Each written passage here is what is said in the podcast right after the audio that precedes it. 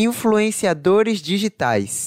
Por onde vivem, o que fazem, o que comem, como se desenvolvem. Você tem ideia de como é a vida de um digital influencer? Não? É isso que vamos tentar desvendar no programa de hoje. Produção, vinheta. Seis e olha. Três reais. Três? Três reais. defensor da tese de que o planeta Terra é plano.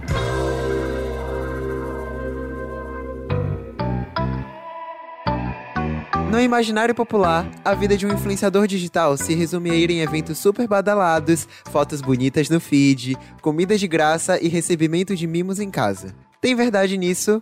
Bastante. Mas não é apenas isso. Um produtor de conteúdo que se preze tem que correr um pouco para fazer as coisas darem certo. Alguns conseguem estourar através de muito trabalho de formiguinha. Outros jogam algum vídeo numa rede social e quando acordam, a vida já tá de cabeça para baixo. Não entendi, gente. Isso aqui é algo indireta pra mim? Pelo mundo, a gente tem diversos exemplos de influencers e celebridades que são famosas apenas por serem famosas. Como, por exemplo, a Paris Hilton, de quem a gente já falou no outro episódio. Ela se descreve como a mãe das influencers e a criadora da selfie. Ou seja, para você pegar sua câmera hoje e fazer um autorretrato, foi necessário que Paris Hilton corresse para você poder andar. Ela se esforçou muito para que essa graça fosse alcançada. Como o próprio nome já sugere, digital influência significa estabelecer influência sobre um grupo de pessoas através das redes sociais. E dentro da própria profissão, a gente pode fazer algumas subdivisões. Pega o caderninho aí para anotar e não se esquecer, porque o Pega essa ref é cultura. Não tem consenso, mas normalmente a gente considera que os nano-influenciadores são os produtores de conteúdo que têm até 10 mil seguidores. Os micro estão entre os 10 e os 50 mil. Os de médio porte vão de 50 mil até os 500 mil.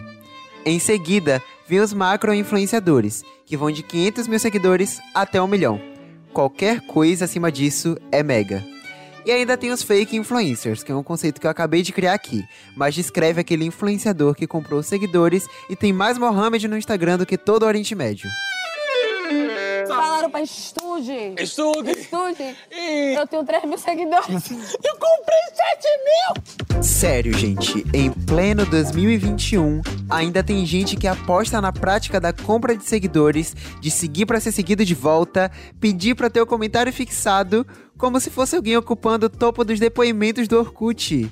Gente, para, não faz isso, não é de bom tom. Vamos respeitar a etiqueta virtual, por favor, né? Ah, também tem o universo das cobiçadas publis. Como esquecer, né? Quem não queria viver a vida recebendo dinheiro para divulgar marcas? Imagina você recebendo dinheiro para divulgar hotel, viajar pelo Brasil, ir nos melhores restaurantes, vestir roupas de grife, receber produtos de tecnologia, entre outras milhares de coisas maravilhosas. Então, essa é uma das melhores coisas de ser um influenciador para quem gosta de trabalhar como influenciador. Porque é trabalho, viu? Publi tem briefing, tem objetivo, tem meta e prazo e um monte de gente envolvida. E você achando aí que era só tirar uma foto e partir o curtição. O caminho para chegar até aí é um processo e como em qualquer carreira, tem altos e baixos. Todo influenciador precisa lidar com os vilões da profissão. E para começar, já temos os haters nossos de cada dia, que são aquelas pessoas que acompanham o cidadão apenas para desmerecer o trabalho dele. Ou seja, é aquela pessoa que ama odiar os outros. Outra coisa que o influenciador sonha, tanto quanto fazer publis milionárias, é receber o tão amado selo de verificação. Tem gente que gasta dinheiro, tem gente que recebe do nada, tem gente que faz tudo que pode para conseguir e não consegue. Mas uma coisa que todos têm em comum é a certeza de que receber aquele selinho azul é motivo para comemorar e soltar fogos de artifício. Eu mesmo fiquei louco quando eu tive meus perfis verificados, gente, eu juro. E agora a gente chega nele, que é o maior vilão de todas as redes sociais, o Darth Vader do ambiente digital, o devorador de conteúdos do Stranger Things dos criadores de conteúdo, o tal do algoritmo. Vocês não têm noção de quão assustador é ter que lidar com o algoritmo, porque ele é temperamental, muda de humor com uma facilidade absurda. É um típico ariano que no mesmo dia consegue te amar e te odiar e você simplesmente não entende nada. Se você digitar algoritmo no Google, vão aparecer milhares de maneiras de como entender, de como driblar, de como finalmente descobrir os segredos ocultos. Mas na verdade mesmo, influenciadores são aquele grupo de jovens perdidos na caverna do dragão e o algoritmo é o mestre dos magos, dando as dicas mais confusas possíveis para eles não fazerem a menor ideia do que precisam fazer. Mas agora que vocês já entenderam basicamente que a vida do influenciador digital não é só acordar, tomar um café da manhã gostoso, botar um lookinho bonito, ir pra academia, depois ir no shopping renovar o guarda-roupa e registrar tudo isso nos stories, vamos trocar essa ideia com os nossos convidados.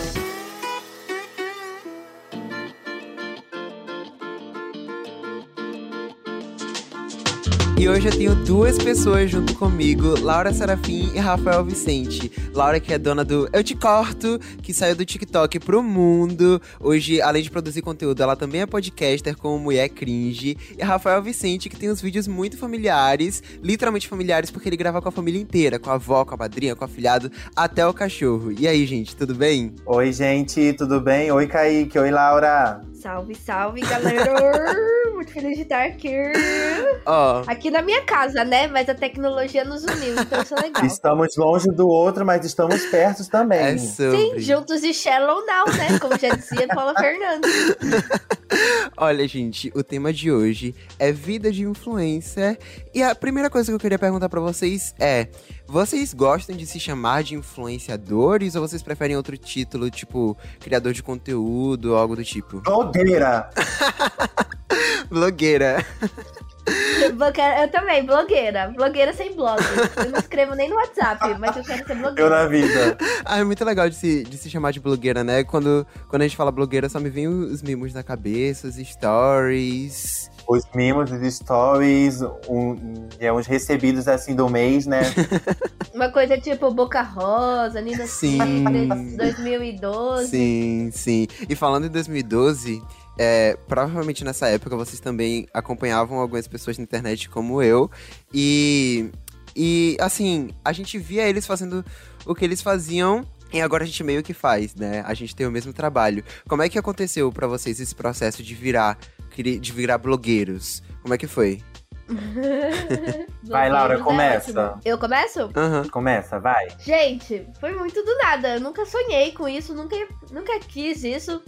Tava fazendo minha vida, não sei nem como que eu tava fazendo a minha vida, tava trabalhando no supermercado. Aí eu postava TikTok pra zoar, assim, e deu no que deu, gente. É literalmente isso, não tem muito o que explicar. Eu nunca, juro, ninguém acredita. Mas eu não tinha pretensão nenhuma, eu muito na minha, sou muito quieta, não tenho muitos amigos, e aí eu falei, baixar o TikTok, né, pra me distrair. Acabou sendo lá, que deu tudo certo. É sobre. E agora eu tô aqui. É sobre isso. Gente, maravilhosa É demais. isso. E eu já fui totalmente o, o oposto, né? Gente, eu comecei tem sete anos lá no Vine. O Vine hoje em Caraca. dia nem existe Ai, mais, né? O Vine morreu. Aposentado, aposentado, igual o Orkut. Hip Vine. Olha, eu, eu falo que eu, eu falo sempre que eu sou a rodada de todas as redes sociais, porque eu já fiz tudo. Eu, eu já fui Viner, eu já fui youtuber, eu já fui fotógrafo, hoje eu tenho um grupo de dança. E no ano passado foi que eu conheci o, o, o TikTok, né? Foi a rede social que me abriu as portas para pessoas conhecerem o meu trabalho. Foi a, a rede social onde eu virei blogueira. É, você falou do Vine, e eu fiquei lembrando, né, que, tipo assim, assim como o Vine, o Musical.ly, que era o TikTok antes, querendo ou não, também morreu. E eu era dessa época. Amiga, eu nunca usei, Musical.ly. sabia? Sério? E você, Laura? Você Nunca usou? Eu também usei. nunca usei. Caraca, nunca usei gente. music. Era muito legal. Ah, não é à toa que, tipo, muita gente ainda não superou, tipo eu. Mas assim. Foi, comigo também foi a mesma coisa, de Laura, no caso. Eu, eu, eu já gravava, mas eu não tinha pretensão nenhuma. E daí, tipo assim, postei, dormi, do nada acordei blogueiro, igual a Laura. E, e foi isso. Sonho de princesa. E, gente, Nós somos a Cinderela. E, cara, eu, é, eu tava vendo aqui, né? E eu vi que uma pesquisa realizada no ano de 2019, dois anos atrás, no Reino Unido, disse que 75% dos jovens de 6 a 17 anos sonham em seguir a carreira de influenciador. Tipo, é novo o jogador de futebol, sabe? Que toda criança queria ser jogador de futebol. Agora as crianças querem ser influencers. Agora eu queria saber de vocês. Vocês recomendam? Tipo, vocês acham que seria uma carreira ideal pra todo mundo seguir? Tipo, é melhor do que uma carreira que tem um horário certo, tipo, médico, advogado, designer. Ai, gente, é muita dor de cabeça. Não faz isso, não. É, vamos fazer alguma coisa. Vai fazer coisa. É concurso de- público. Vai fazer concurso público de banco, não sei, alguma coisa assim. É muita dor de cabeça. estagiar. Jovem aprendiz estagiário. Pois é, velho. Não, tem seu lado bom. Tem seu lado bom. Muito bom. Nossa, uma maravilha. Mas tem muita coisa ruim. Aí você tem que ter. Acho que todo trabalho tem isso. Você tem que olhar. Sim, sim. Mas todo trabalho tem isso. Todo. Tudo tem o seu lado ruim, né? Enfim. Sim, mas eu, eu queria saber pra vocês, saber de vocês, na verdade, quais são essas dores de cabeça aí que vocês falaram agora da vida de criador de conteúdo? Ter muito dinheiro e não saber onde gastar. ter muito namorado, homem atrás de mim. Muitos mimos. Eu recebo mimos diariamente. Eu não tenho nem onde guardar. É muito perrengue. É muito perrengue. Tive que comprar uma casa com, com mais quartos recentemente pra, só pra guardar os presentes, sabe? Os Nossa, presentes, gente. um quarto a mais, né? Aham. Gente, é, é, é muito, é muito difícil você ter as pessoas do mundo inteiro assim olhando a sua vida, o que você faz. Chamando. Sabe, é uma coisa assim Se que é muito admirando. difícil. Exatamente. Ai, gente. Mas, mas sério, quais são os problemas? Sério, tipo, o que é que vocês. O que é que fazem vocês, assim, às vezes até pensarem, tipo, meu Deus, que saco, eu quero parar. O povo saber da minha vida. Eu fico com muito medo do povo saber da minha vida. Eu fico tipo, meu Deus, o povo sabe da minha vida. E eu falo as coisas sem pensar, às vezes, e eu fico, meu Deus, todo mundo. Exposição, né? As Eu pessoas acho que sabem é, é minha isso real. Né? Sim. Exposição é o. Dá um desespero maior. real. Eu acho que, que também o hate é um- uma coisa assim que de vez em quando me deixa bem, bem assim, triste o hate, né? Eu, eu, eu acho que hate, toda influência lida, eu acho que a parte ruim de, de, de toda influência é de influência é lidar com o hate, né? Eu, não recebo tanto assim, ainda bem, mas às vezes, às vezes que eu, eu tive, assim, né, experiência com hate foram vezes que eu fiquei bem abalada, assim, sabe? Então, E é engraçado porque quem tá vendo de fora, tipo, e gosta dos nossos conteúdos, não imagina que, que a gente recebe hate. Tipo, você, por exemplo, agora falando sobre o hate, eu, eu parei pra refletir agora e caraca, tem gente que dá hate em Rafael Vicente, tipo, pra mim, tipo, você era a pessoa mais adorável do mundo. E realmente é. tem, ligado? sempre tem. Aham. E, e falam a mesma coisa de mim, tipo, nossa, Kaique, como assim alguém te odeia? E eu, tipo, pff, não sabe de nada, meu Deus. Exatamente. Olha, eu sofria muito. Aí a minha assessora Amanda, eu tava muito mal, uma época que estavam jogando muito hate em mim. Aí eu. A minha assessora falou assim pra mim, a Amanda. Ela falou assim. Se você não recebe hate, você não é relevante. Isso na internet e na vida. Aí eu, quer saber? Quer saber? Eu sou a maior. Eu sou a maior. Aí eu levei isso pro lado bom. Eu falei, se estão falando mal de mim, é que estão tendo que me engolir. Mas é um fato, é um fato mesmo, tipo, eu, eu faço terapia, né, e tal, então, tipo, a parte que mais me ajuda com o hate, mas também tem uma vez que passa, que é da minha agência também, ela disse, tipo assim, é, os vídeos que eu tenho mais hate são os que mais saem da bolha e, consequentemente, são os mais relevantes que eu faço, sabe? Então, por exemplo, se eu faço um vídeo corriqueiro assim, a minha bolha vai ver, vai elogiar ou elogiar. Mas se eu faço um vídeo mais, sabe, mais ácidozinho assim, criticando o Bolsonaro ou algo do tipo, sai da minha bolha e, e, tipo, chega nos Bolsominions e eles sim vão mandar hate, sabe? E daí. é, Incomodou o gado, amigo. Exatamente. E, tipo, querendo ou não, isso é relevância, sabe? Então, isso aí que, que Lara falou faz muito sentido. Saindo um pouquinho de hate entrando mais em- na questão do horário, porque a gente vê as outras profissões super regulares, né? Tipo, 8 horas de trabalho. Então você entra no trabalho esse horário, sai tal. E. E a gente não tem muito disso, né? A gente não tem uma pressão externa de ter tais horários. E é só comigo isso, tipo, eu não, eu não, literalmente não crio limites. Eu, eu meio que trabalho o dia todo. E vocês? Eu preciso me organizar. Porque, assim, além, além da questão do trabalho, que eu sou super confusa, eu não sei se vocês sentem isso, mas. Pra mim, tudo é um trabalho. Instagram não tem. No Instagram, TikTok, Twitter, Sim, assim, sim. é- tá, tá difícil usar como lazer.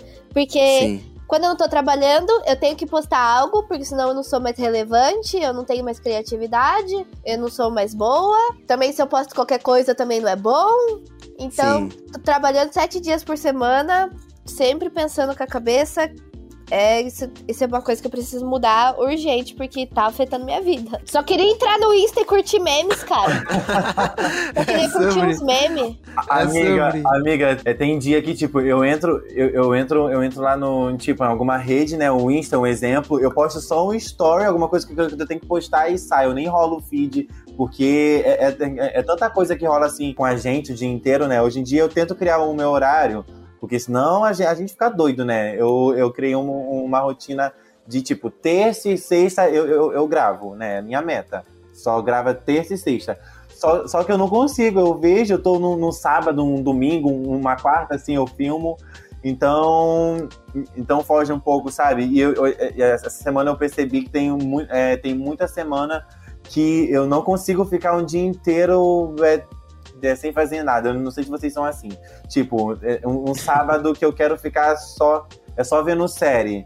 Eu fico com, com um peso em mim muito grande, achando que eu tinha que estar em alguma coisa, é, postando alguma coisa, pensando em alguma ideia de vídeo. Eu não consigo mais ficar à toa, sabe? Amigo, eu sou totalmente o contrário. Sério? Eu tenho um problema de começar a gravar vídeos. Tipo assim, eu, eu, eu sempre falo, se eu, se eu faço igual a você e, e delimito, tipo, terça e sexta é dia de gravar. Em vez de gravar em outros dias, eu não vou gravar em nenhum. Porque, sei lá, cara, sei lá. Tem muito disso que Laura falou. É, eu termino querendo fazer uma coisa boa bastante pra não ser chamado de ruim, mas eu também quero fazer frequente bastante pra não cair no esquecimento. E daí fica nessa linha e daí eu falo, quer saber, não vou gravar. Aí é isso que não vou acontece. fazer nada. Sou balde. Exatamente. Mas Laura tocou num, num assunto importante. E a, a comparação pra vocês? Porque a gente não usa o Instagram, o TikTok, o Twitter, sei lá, pra lazer mais como antes. Porque, querendo ou não, a gente vê outras pessoas trabalhando no horário que a gente, entre aspas, não estaria. Não está, e daí sim. começa a se comparar aos vídeos das outras pessoas. Vocês também fazem isso? Gente, isso aí é tema diário da minha terapia. Eu, eu, eu tô falando sério, porque, cara, não, ma- mas, eu falo que hoje em dia eu, eu até tô bem. Mas teve uma época que eu entrava lá, eu via as, as pessoas, uns influencers postando uns quatro vídeos por dia. Eu falava, gente, é, é muita coisa, eu não consigo fazer isso, mas eu acho que eu tenho que fazer isso. Sabe? Uma- e até vi um, um momento que eu olho hoje em dia eu falo, não, eu não, eu não tenho que, eu não tenho que en- entregar a quantidade, eu tenho que entregar a qualidade. Até vi esse momento, foi uma luta entre eu e eu mesmo, sabe? Pra dizer que eu não preciso ser igual a ele, sabe? Não se comparar é impossível pra mim, porque a gente vê uma pessoa, você fala, de onde tal pessoa tirou essa ideia? Como que ela faz tal coisa? E a gente nunca vai saber como funciona a cabeça alheia. Nunca. Mas a gente não entende isso e fica pirando na ideia É e. horrível, sim. Sim, sim, e é engraçado porque Rafael acabou de dizer que, tipo, termina gravando em mais dias da semana do que ele queria, e ainda assim ele se compara a pessoas que gravam mais ainda, e isso é um ciclo que nunca acaba, véi. E, tipo, só mostra pra gente que se comparar não, não, Não leva leva muita coisa. Exatamente.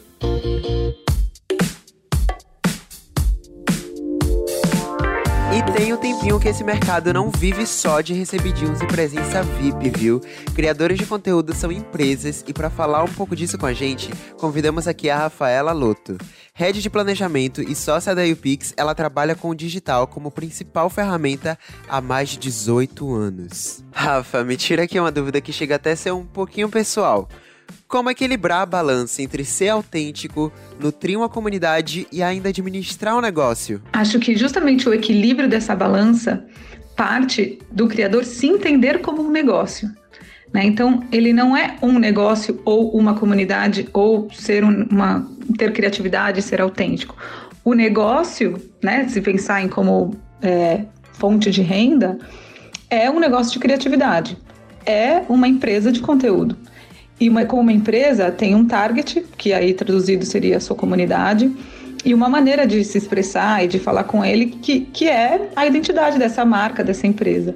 Então, toda, todo esse, esse equilíbrio parte do, do entendimento como negócio. Muito, da, muito do que a gente entende da influência nasceu de ah, pessoas mostrando a própria vida e monetizando a própria vida, seja com recebidinho, seja com public post. Mas o, o- a criação de conteúdo é parte de um negócio.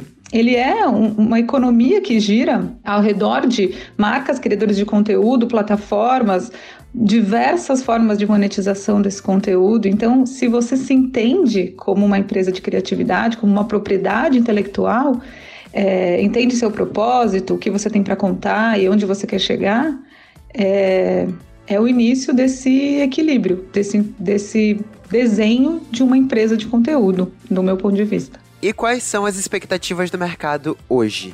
E principalmente como lidar com isso? As expectativas desse mercado são, obviamente, muito promissoras e partem do entendimento do criador de conteúdo como um negócio, é, da importância que tem, especialmente como interlocutores entre marcas e, e comunidades, é, uma profissionalização cada vez maior se entender, né, como empresa, como eu disse antes, e como você fala, com quem você fala, para quem você fala, como você administra o seu negócio. Então, muito menos aquela coisa de ah, vamos de qualquer jeito, é, um trabalho paralelo. Eu não tenho, tem muito criador de conteúdo, sei lá, nem CNPJ aberto não tem. E a nossa expectativa aqui, na verdade, para onde o mercado está tá caminhando, é para uma profissionalização cada vez maior. Os criadores de conteúdo estão virando empresas de conteúdo, donos de propriedades intelectuais. Então, é, para além de pensar em monetizar sua vida, né, e como que a sua vida pode ser é, assunto, é, para onde essa conversa vai, de um ponto de vista muito mais amplo e entendendo a importância que tem e direcionando isso, se você né, entender a dinâmica desse mercado, inclusive pensando em como criar conteúdo é, já partindo de, de ferramentas de monetização, de possibilidades de monetização, porque ninguém vai criar conteúdo eternamente, é, as pessoas precisam pagar boletos, né? E se você não compreende o modelo, né, e, e quais são as possibilidades, são imensas dentro desse mercado, é, é muito difícil que o seu negócio dure, né? Que a sua, a sua criação de conteúdo seja sua fonte de renda. E acho que para muita gente essa é a intenção, né? Senão você é só um hobby. Se for só um hobby, tudo bem. Mas se você pensa em como fazer parte desse mercado e como isso se, se tornar sua profissão, sua fonte de renda, é pensar e conhecer o mercado. Acho que tem muito desse, dessa compreensão de estudar é, para além da criatividade, né? Entender o negócio como business. A gente fala da, da, economia da influência, que envolve muito mais do que essa relação entre a sua comunidade, você e a marca que eventualmente patrocina um publi. De criadores se entenderem como negócio, como marca, mas para essas pessoas que já, já compreenderam que, que isso é um negócio, estão movendo é, seus, seus, suas empresas de conteúdo para lugares muito legais, assim, muito, muito inovadores. E pro futuro, Rafa, o que você vê como a tendência aí para a nova geração de influencers digitais? A tendência, se é que a gente pode falar que é tendência, porque eu acho que já é realidade para muita, muita gente, é essa, essa profissionalização, essa compreensão da empresa, do, do, da criação de conteúdo como um negócio, como uma profissão de fato é, uma independência maior desse formato que no Brasil ainda é predominante, que é de monetização através de publi. Então, as próprias plataformas estão oferecendo muita ferramenta de monetização, seja com lives monetizadas, seja com lojas que, que os criadores de conteúdo podem, podem fazer, ganhar comissão, é, programas de afiliado. Então, uma independência cada vez maior, que também né, parte da compreensão de que existem formas de monetizar conteúdo de outro, né, de, de diversas formas de monetizar o conteúdo, que não o famoso hashtag publi, que acho que é a parte visível, é que todo mundo consegue ver, né? A audiência vê também, mas é, tem muita coisa que um criador de conteúdo pode fazer. Então, já, já vê, a gente já vê aqui muito negócio nascer é, com essa compreensão. Então, tipo, eu já vou criar conteúdo pensando em como monetizo, diversificando fonte de renda, sendo independente do formato de publicidade, é, uma responsabilidade muito grande com o que fala, é, um, um, uma compreensão mesmo de, do impacto que tem, né, do, do quanto a influência ela é responsável por influenciar coisas boas e ruins, então um, uma consciência desse papel é, para a sociedade, para a comunidade em que ele está inserido.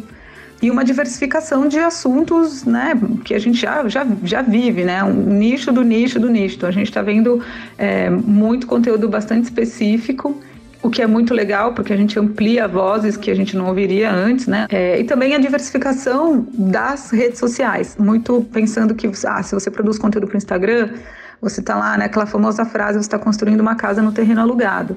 Então, como que também criadores vão, vão diversificar o, o, os formatos para não estarem dependentes de um único lugar, só do Instagram, só do YouTube é, TikTok, enfim, é como que cada criador constrói a sua, a su, o seu ecossistema de conteúdo também independente.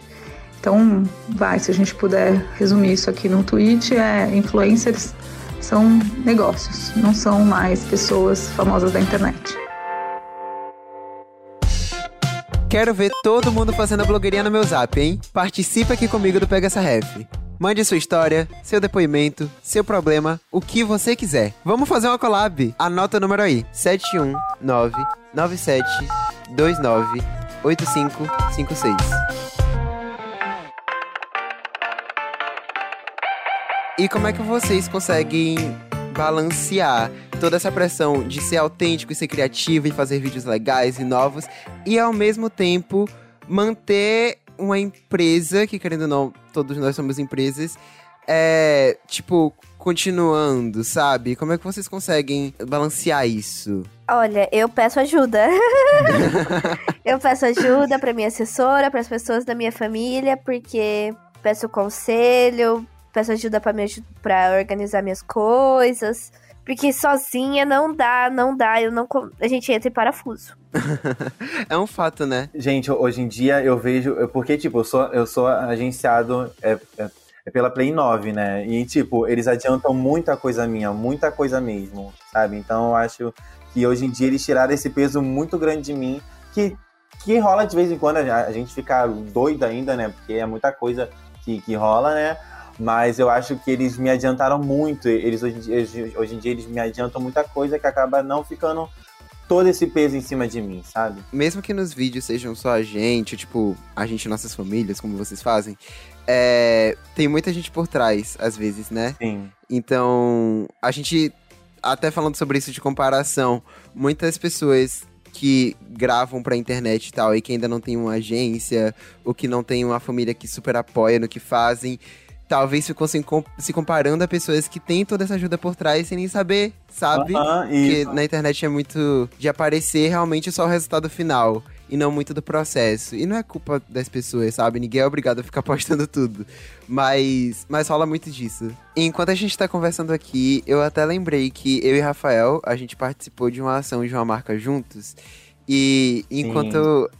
acontecia e a gente recebia os briefings e tal, e tal pra para produzir nossos conteúdos, eu ficava pensando como é que Rafael pensa, né, na hora de gravar, na hora de fazer os vídeos. E eu queria saber de Laura isso também. Tipo, como é que funciona o processo criativo de vocês para gravar os vídeos? Então, amigo, eu, eu eu sempre tenho que ter um tempo que, tipo, eu paro e foco só em roteiro, porque senão, tipo, em, em modo aleatório, assim, nossa, que a gente fica o dia todo, eu não consigo nada, sabe? Então, e, e, eu sempre tento ver coisas que eu posso usar é, é como inspiração, não sei. É um, o vídeo vai ser tema de, de, não sei, de tempo. Então eu vou ver algum filme que fale, que fale sobre tempo. Alguma coisa assim, porque, porque o filme pode ter alguma coisa que eu posso usar como, como inspiração, um tema, alguma coisa assim. Eu não, não sei se, se vocês já viram, mas eu uso mu é muita referência é, ci, é, cinematográfica, né, que fala então acaba que eu vejo muito filme é, para ter o que pôr em vídeo, né? Mas, mas é assim, é assim que funciona o meu, o meu processo criativo. Aquele seu vídeo que você você volta no tempo, exatamente isso da no pandemia tempo, e tal. Exatamente. Você volta pra março, tá ligado? Muito bom. é bom mesmo, eu adoro. Mas o meu favorito é dos três segundos. Dos três segundos. Ah, é muito bom. É muito bom, né? Eu é adoro esse também. Uh -huh, o das bactérias. É um dos meus preferidos Sim, também. Não. Então, é, então top, tipo, esse é a ideia que veio aqui. Que, que, veio, que veio em casa mesmo, sabe? Eu tenho, eu tenho muita inspiração de coisa que acontece em casa mesmo. Eu falo que se eu sentar cinco minutos com a minha família, eu, eu consegui escrever dez roteiros, porque eles, so, eles, eles falam, eles soltam, assim, umas coisas que são que, que, que, que dão vídeo, sabe? Eu acho que as pessoas gostam por causa disso, porque acontece, eu, por exemplo, eu faço vídeo com a minha família, né? Então, então acaba que eu boto situações que, que a gente vive, né? Que acaba que outras famílias vão ver e vão dizer, nossa, eu vivo isso aí também, a gente vive aqui em casa. Então acho que as pessoas gostam disso, né? E, e, e como eu tinha dito, a minha inspiração vem muito deles, de coisas que acontecem aqui em casa mesmo, sabe? E você, Laura? Ah, é parecido com o Rafael. É coisa que acontece em casa. Às vezes, Deus me ilumina, às vezes, num momento totalmente aleatório, vem uma ideia assim, muito idiota, e você fala, meu Deus, do nada. Aí eu falo, ah, depois eu lembro, nunca mais lembro. Sim. Tem sempre que anotar. Aham. Tem que anotar tudo. Se não anota, esquece. Tu Isso não é um anota, fato. esquece, é real. Eu podia ter ganhado o Oscar essa altura, mas eu sempre esqueço de anotar. Amiga, dica, tenha um- uma lista, um bloco de notas, alguma coisa que, que sempre, sempre que vier ideia assim, você anota. Eu tenho isso no meu celular, porque senão ah, eu é também agora, porque senão.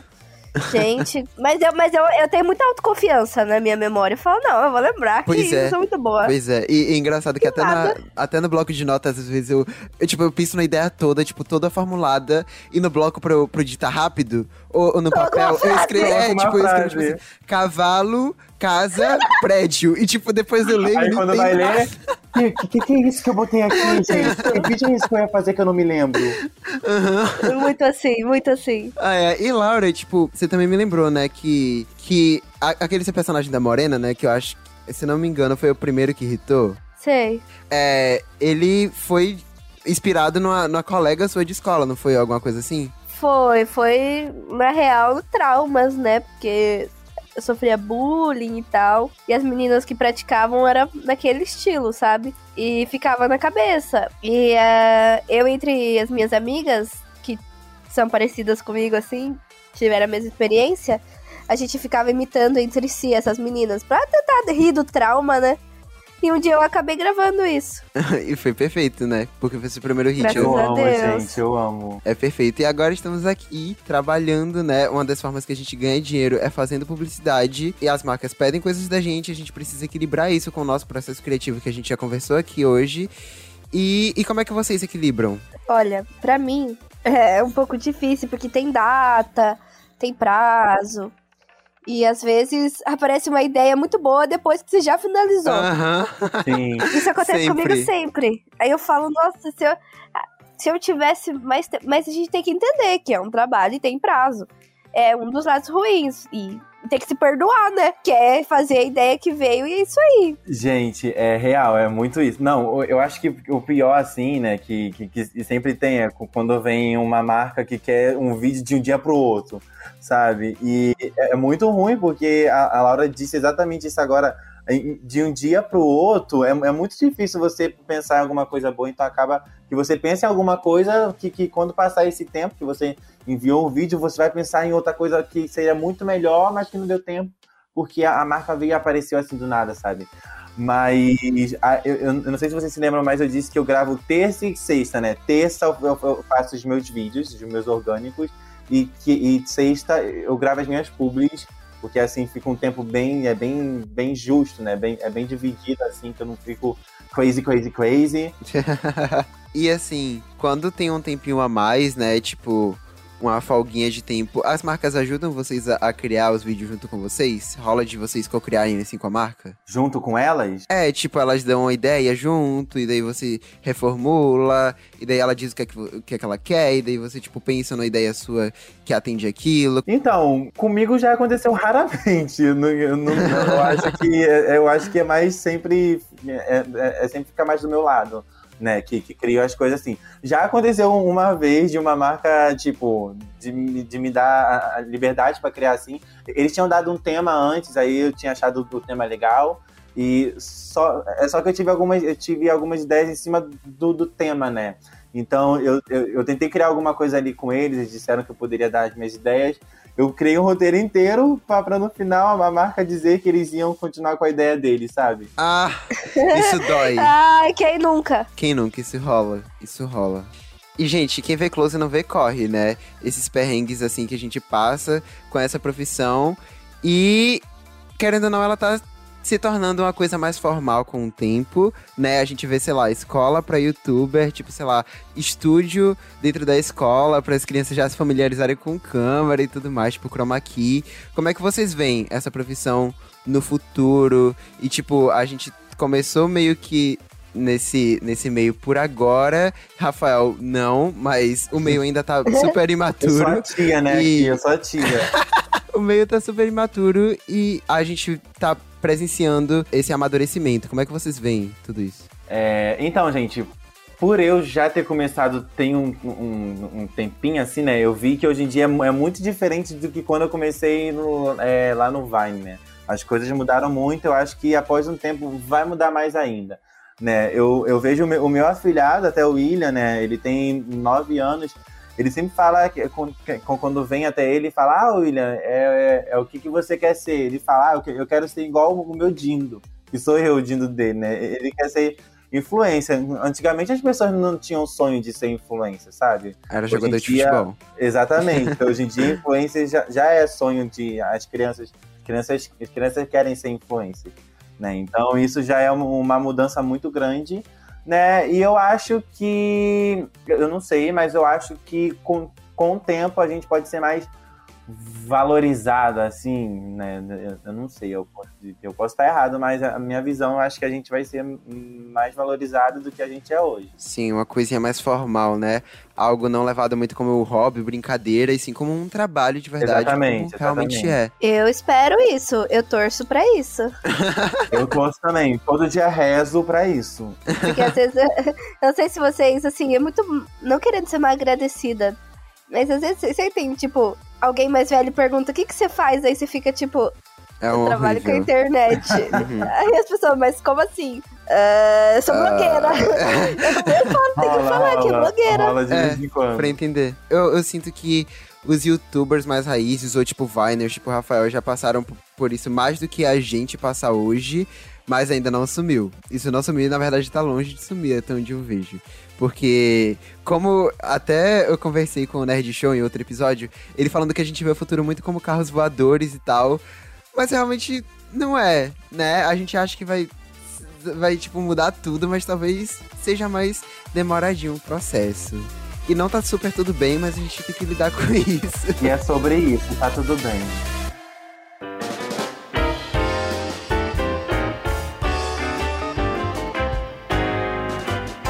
Todo influencer que se preze tem que terminar o conteúdo com um combo. Deixe o like, comente, compartilhe, não é mesmo?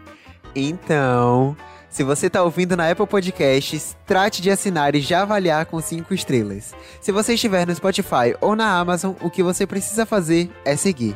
Se estiver no Deezer, é só favoritar. Se estiver no Globoplay ou em qualquer outra plataforma, aproveita para influenciar alguém e indica o Pega essa Ref. É só compartilhar o link.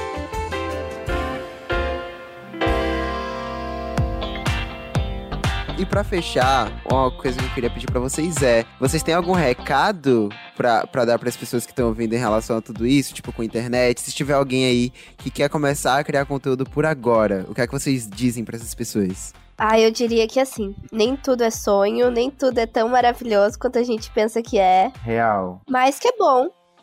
É bom, sim. Mas que nem a gente ficou falando, tem muito mais ponto positivo, negativo do que a gente comentou aqui. E assim, eu acho que eu diria isso, porque só, só quem viveu sabe. Ai, Gabi, Ai, Gabi só, quem, só viveu, quem viveu sabe. sabe. Só quem viveu sabe. Ai, não querendo dar uma de escrotona aqui, mas é que eu imaginava que era muito mais perfeito. Quando sim, eu, sim. eu imaginava que é, era também. a vida dos sonhos. Eu sou a Paris Hilton, meu Deus, e não é você correr, você se comparar, é você chorar, é você não conseguir entregar as coisas, é, é muito e-mail que vo... é muito e-mail. Mas assim, é muita é muita coisa que às vezes você tem que não, para, eu não consigo fazer tudo, porque a gente fica tão empolgada e você meio que trabalha sozinho.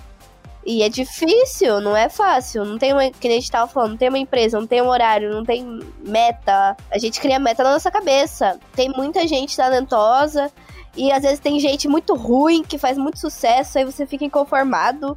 Aí é uma loucura. Mas é bom. Mas não é perfeito. Tá longe de ser. Nossa, Laura, lindíssima, falou tudo. É exatamente isso. Que o que eu posso dizer é para as pessoas serem, é, é, terem fé e serem muito pacientes. Eu sou um exemplo, né? Eu tô aí há anos e imagine se em algum momento eu tivesse dito, ah, gente, eu não quero mais, eu não estaria aqui onde eu tô hoje, sabe? Então, é assim, às, ve às vezes acontece de você bombar de um dia pro outro, às vezes um ano, às vezes leva sete anos, mas te, é, é, tem que ter fé de que em algum momento isso vai acontecer, sabe? Então, é isso. Com certeza. No fim de tudo, é como qualquer outro trabalho, não é? Tem Exatamente. os pontos positivos, os pontos negativos. E a gente precisa ir aprendendo a lidar com eles. Mas enfim, gente, muito obrigado por terem gravado comigo hoje. Eu adorei Obrigado esse episódio. Pelo convite, eu amei De também. verdade. Também adorei. eu não tenho nem roupa, porque, gente, eu, eu, sou fã demais de vocês, de Kaique, de Laura. Eu amo vocês demais, sério. Ah, eu também, Eu não, véio. não gosto de vocês. Ai, Laura, estragando o eu sou momento. hater. Como é que pode? Hater. Ai, que saco. Eu sou hater, me, infi- me infiltrei aqui. Vou te dar um follow, Laura, em todas as redes sociais, então. É isso. Eu já vou dar o bloco, é isso sim. Pelo amor de Deus, eu sou sensível. ai, ai. E aproveita o nosso unfollow aí, Laura, e passa seu arroba aí, como é que a gente acha nas redes sociais. Gente, quem quiser me jogar hate, brincadeira. Que Gente, horror. eu choro. Não.